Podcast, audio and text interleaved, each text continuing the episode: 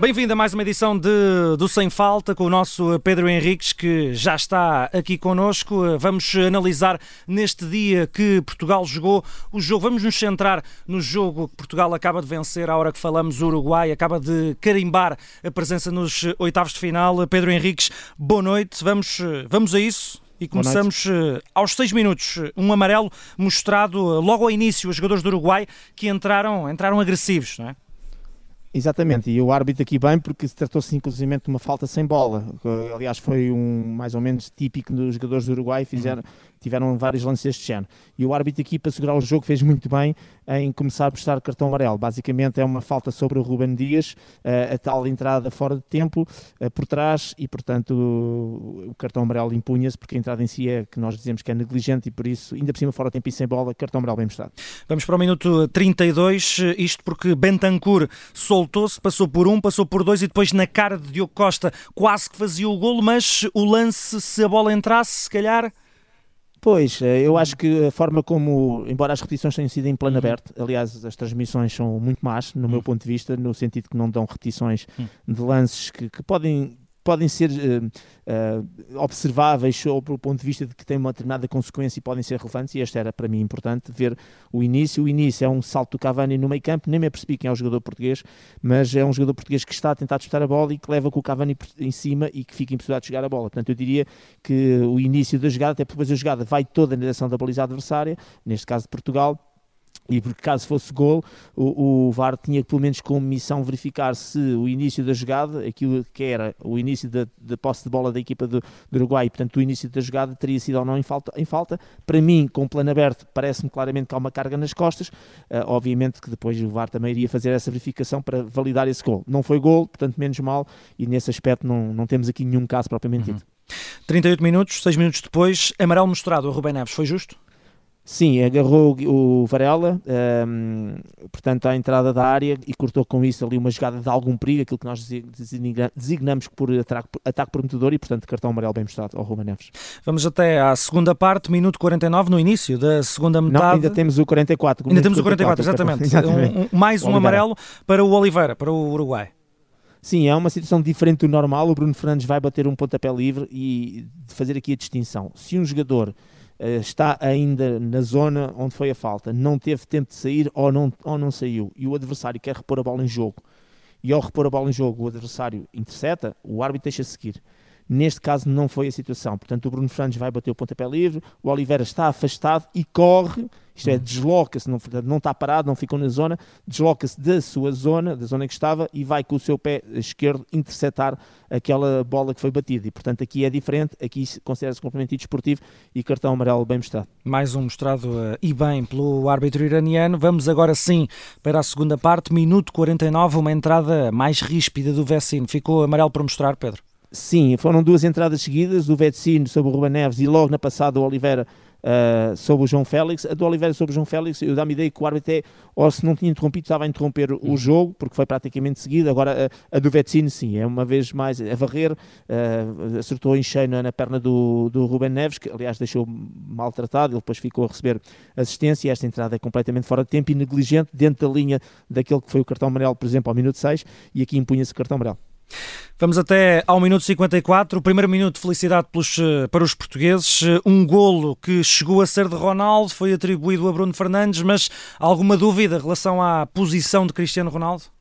Uh, não há, depois vemos as uhum. imagens, porque o Varela, o Guilherme Varela, está a colocar o Cristiano Ronaldo em posição. E isto é um lance interessante uhum. porque se o Cristiano Ronaldo, mesmo que não tivesse, aliás, eu acho que não tocou na bola, e vou já também dar uma explicação rápida sobre isso, mesmo que o Cristiano Ronaldo não tivesse tocado na bola, o facto de ter tentado jogar a bola e de alguma maneira com isso iludir a ação do guarda-redes, aliás percebe-se que o guarda-redes fica iludido exatamente por esse movimento do Cristiano Ronaldo, uh, estaríamos a, a, a, colocar, caso ele estivesse fora de jogo, o gol era anulado, mesmo não tocando na bola. Mas neste caso concreto, uh, com a repetição, depois eles até puseram a imagem tridimensional, uh, até porque era importante isso, o Varela está claramente a, custar, a, colocar o Cristiano Ronaldo em jogo. A partir daí, portanto, não há qualquer situação de fora de jogo, mesmo de posição que ele tivesse ou não tomado parte ativa na jogada. Dizer também que a bola tem um chip, como nós sabemos, tem um sensor, um receptor, hum. que dá que os VARs têm que é importante para os VARs, que é quando, por exemplo, exatamente quais as questões fora do jogo, quando a bola é batida, uh, saber-se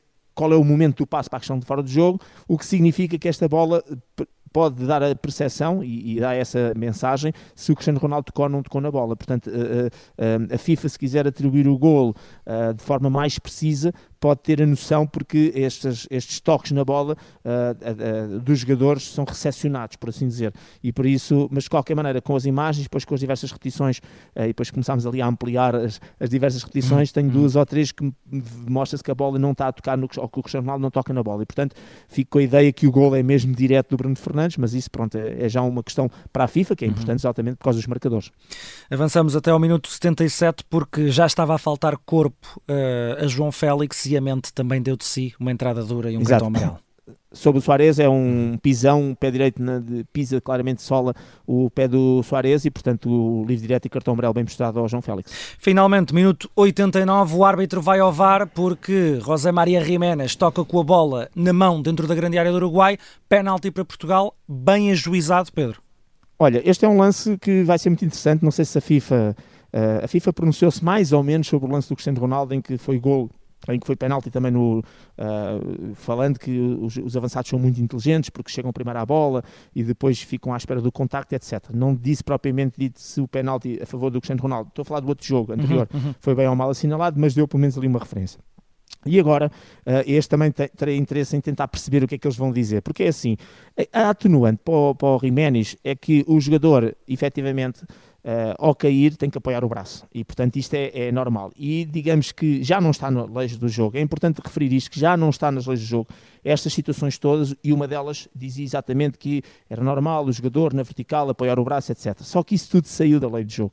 E neste momento lei, as leis do jogo, mesmo aquela situação dos remates à queima, de perto, as bolas inesperadas, etc., tudo isso saiu da lei do jogo para a análise de, das mãos.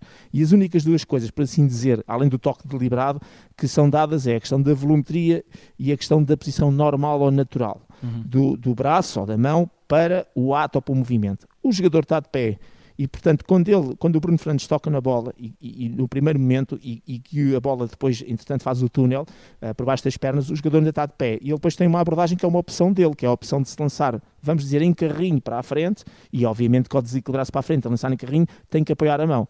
Mas eu, para mim não é inocente a maneira como ele cai e vai colocar o braço e no fundo vai interceptar a bola. Ou seja, eu diria que para mim dizer que esta é uma posição normal ou natural é na perspectiva depois de ele ter-se lançado para a frente, depois de ele ter projetado-se para a frente, mas uhum. isso foi uhum. uma opção que ele fez quando a bola vai passar. Uhum. E eu agarro muito a esta questão que é, uh, sobretudo quando se fala da posição específica para o movimento, que é por ter a mão em determinada posição, e estou a referir-me à página 98 da Lei 12, o jogador corre o risco da sua mão, e bra braço, mas aqui estamos a falar de mão, ser atingido pela bola e ser penalizado. Quer dizer que, eh, ao colocarmos a, eh, as mãos em determinadas posições, ou fazermos determinados movimentos corporais, arriscamos a que a bola depois venha a tocar na mão e sermos penalizados por isso.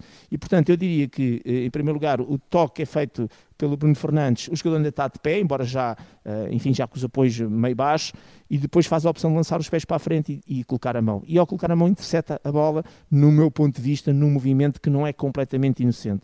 Uh, não é um penalti dos mais claros e óbvios, uh, e, e, dir-me-iam, bem, se não é claro e óbvio, o VAR não devia intervir, eu, o VAR, teria in, in, feito a intervenção, porque teria dificuldade em, em dizer, hum. não, ele, aquilo é um movimento normal e a posição é normal. Para mim, não é normal, nem sequer é inocente. Uh, e por isso eu considero que é bem assinalado o pontapé de penalti, reconhecendo que é um lance muito interessante de discussão e que inclusivamente uh, vai dividir os comentadores, os especialistas de arbitragem, naquilo que é, não, isto é uma queda e uma colocação de braço normal ou não, não é, não é inocente. Para mim, porque estou aqui para dar opinião, uh, motivo e suficiente para ser pontapé de penalti, o não é inocente aquela colocação do braço e, e, por isso aquela interseção de, de bola com a mão, para mim, motivo a pontapé de penalti. E visto que estão os lances mais duvidosos ou mais marcantes desta partida.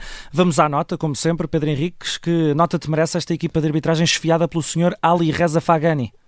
Eu vou dar nota 6 porque o, jogo não foi fácil, obviamente. Um, falámos aqui dos lances principais. Uh, o Uruguai usou e abusou um bocadinho de, de, entradas fora de tempo que eventualmente poderiam ter também tido outra leitura. Nós demos o exemplo do minuto 49. Uh, este lance é um lance de, dividido entre, do penalti, é um lance dividido entre árbitro e VAR, que eu até considero uma boa decisão, embora seja um lance difícil. Não foi uma arbitragem das mais brilhantes que vi, uh, mas é uma arbitragem positiva num jogo que também tem o seu grau de dificuldade, obviamente, mas acho que a equipa de arbitragem sai de nota positiva, até que mesmo que este penalti, mesmo que esta situação fosse ou possa ser considerada não correta, uh, poderíamos dizer que não tem impacto no, no, naquilo que é o resultado, passou de 1-0 para 2-0 uh, e, e, dentro dessa perspectiva não é um lance com um grau de, enfim, de, de, implicação no resultado do jogo maior. De qualquer maneira, eu considero que foi uma boa decisão, a arbitragem é positiva, o jogo foi difícil, podia disciplinarmente ter sido mais penalizador na perspectiva de cortar muitas entradas que houve fora de tempo, mas de qualquer maneira, nota positiva. Uhum. Não foi brilhante, mas foi positiva, ainda assim para o nosso Pedro Henriques, a arbitragem do Sr. Ali Reza Fagani e da sua equipa e mais brilhante ainda, Pedro, o resultado que coloca Portugal nos eh, oitavos de final. Nós eh, voltamos eh, amanhã para mais um Sem Falta sobre lances que podem ter motivado uh, dúvidas no, nesse dia de Mundial. Até amanhã, Pedro. Até amanhã, obrigado.